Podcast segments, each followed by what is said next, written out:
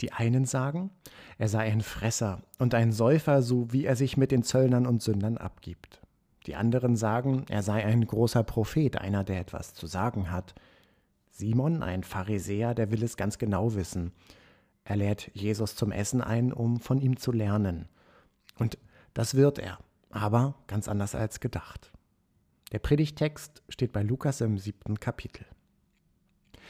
Einer der Pharisäer lud Jesus zum Essen ein. Jesus ging in das Haus des Pharisäers und legte sich zu Tisch. In der Stadt lebte eine Frau, die als Sünderin bekannt war. Sie erfuhr, dass Jesus im Haus des Pharisäers zu Gast war. Mit einem Fläschchen voll kostbarem Salböl ging sie dorthin. Die Frau trat von hinten an das Fußende des Polsters heran, auf dem Jesus lag. Sie weinte so sehr, dass seine Füße von ihren Tränen nass wurden. Mit ihrem Haar trocknete sie ihm die Füße, küsste sie und salbte sie mit Öl. Der Pharisäer, der Jesus eingeladen hatte, beobachtete das alles und sagte sich, wenn Jesus ein Prophet wäre, müsste er doch wissen, was für eine Frau ihn da berührt, dass sie eine Sünderin ist. Da wandte sich Jesus an ihn und sagte, Simon, ich habe dir etwas zu sagen. Er antwortete, Lehrer, sprich. Jesus sagte, zwei Männer hatten Schulden bei einem Geldverleiher.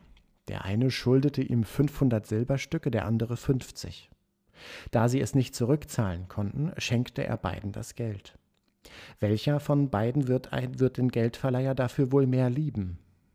Simon antwortete, ich nehme an, der, dem der Geldverleiher mehr geschenkt hat. Da sagte Jesus zu ihm, Du hast recht. Dann drehte er sich zu der Frau um und sagte zu Simon, Siehst du diese Frau? Ich kam in dein Haus, aber du hast mir kein Wasser für die Füße gebracht aber sie hat meine Füße mit ihren Tränen nass gemacht und mit ihren Haaren getrocknet.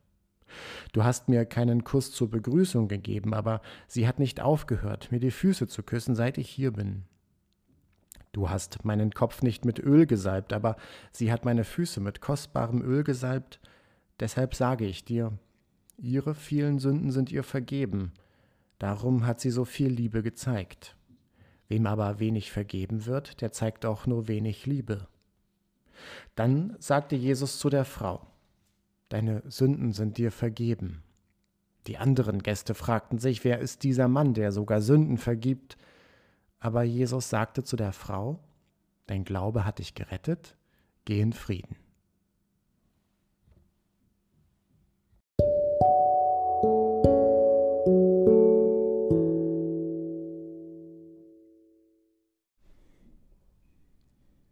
Simon ist keiner von den Zöllnern und Sündern. Er ist ein Pharisäer, einer, dem es ernst ist mit seinem Glauben. Für ihn heißt das, sich an die Gebote zu halten, an die Tora Gottes und an die Traditionen, die von Generation zu Generation weitergegeben werden. Auch er hat von Jesus gehört. Ein großer Prophet ist unter uns aufgestanden, erzählen es sich die Leute auf der Straße. Simon ist neugierig auf den eindrucksvollen Lehrer, von dem es heißt, dass er sogar Tote ins Leben zurückrufen kann. Er lädt ihn gern ein, um ihn zu unterstützen. Aber es geht Simon nicht nur um Jesus, es geht ihm auch um sich selbst.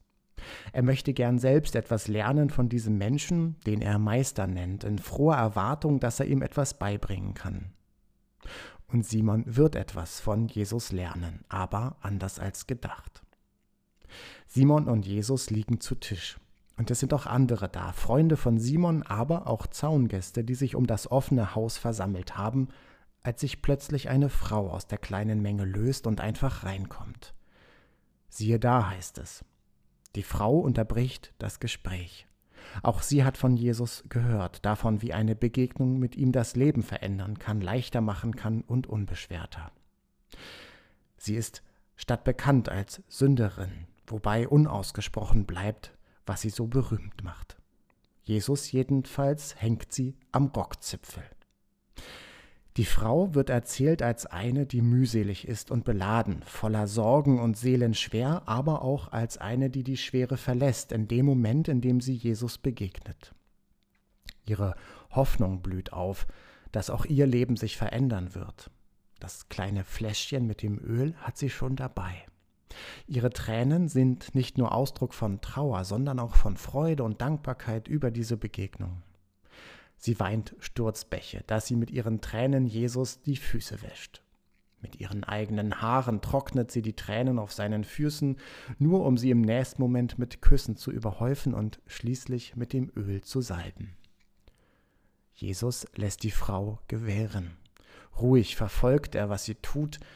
Simon dagegen, der wirkt peinlich berührt von der Intimität der Berührung, der Küsse und dem glänzenden Öl auf Jesu Füßen. Er schämt sich für die Frau und er schämt sich für Jesus, der es als großer Prophet doch besser wissen müsste, dass hier eine Grenze überschritten wird.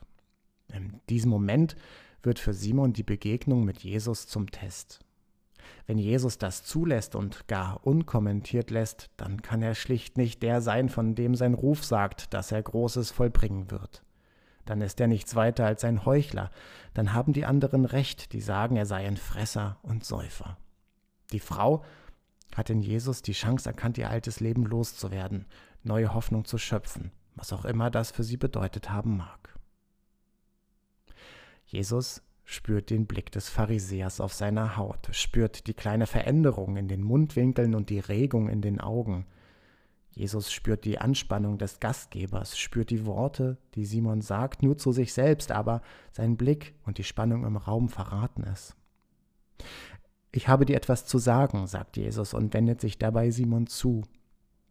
Sprich, Meister, sagt Simon und hofft nun selbst bei sich, dass es zu dem kommt, was er von dieser Einladung erwartet hat, dass er etwas lernen kann, dass sich der Abend für ihn doch noch zum Guten wenden wird und Jesus erkennen lässt, dass das ganz und gar nicht geht, was die Frau da zu seinen Füßen macht. Aber wie gesagt, Simon wird an diesem Abend etwas lernen, aber eben anders als gedacht.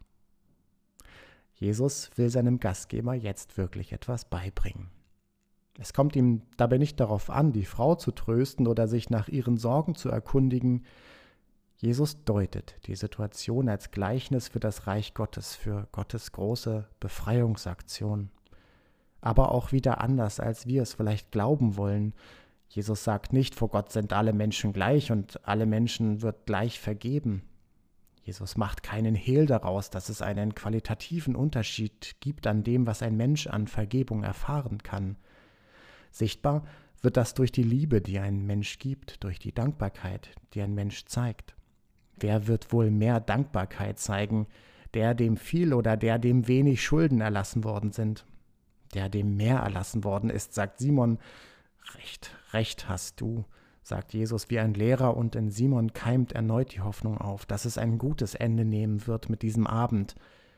Dann aber holt Jesus die Frau und Simon selbst in das Gleichnis hinein. Ihr ist viel geschenkt worden, dir aber nur wenig. Deine Dankbarkeit zeigt es. Und in diesem Fall bist du ärmer dran als diese Frau, gibt Jesus dem Pharisäer zu verstehen. Jesus versteht es zu erzählen, wie arm und reich die Plätze tauschen. Nicht, dass er das eine gegen das andere ausspielen möchte. Der große Befreiungsschlag Gottes trifft beide, die Armen und die Reichen, die gesellschaftlich Etablierten und diejenigen am Rand der Gesellschaft und alle mittendrin auch. Wer sich auf Jesus einlässt, riskiert, dass die eigenen Sicherheiten plötzlich in Frage stehen. Für die einen ist das eine Sehnsucht und für die anderen ist das eine Befreiung.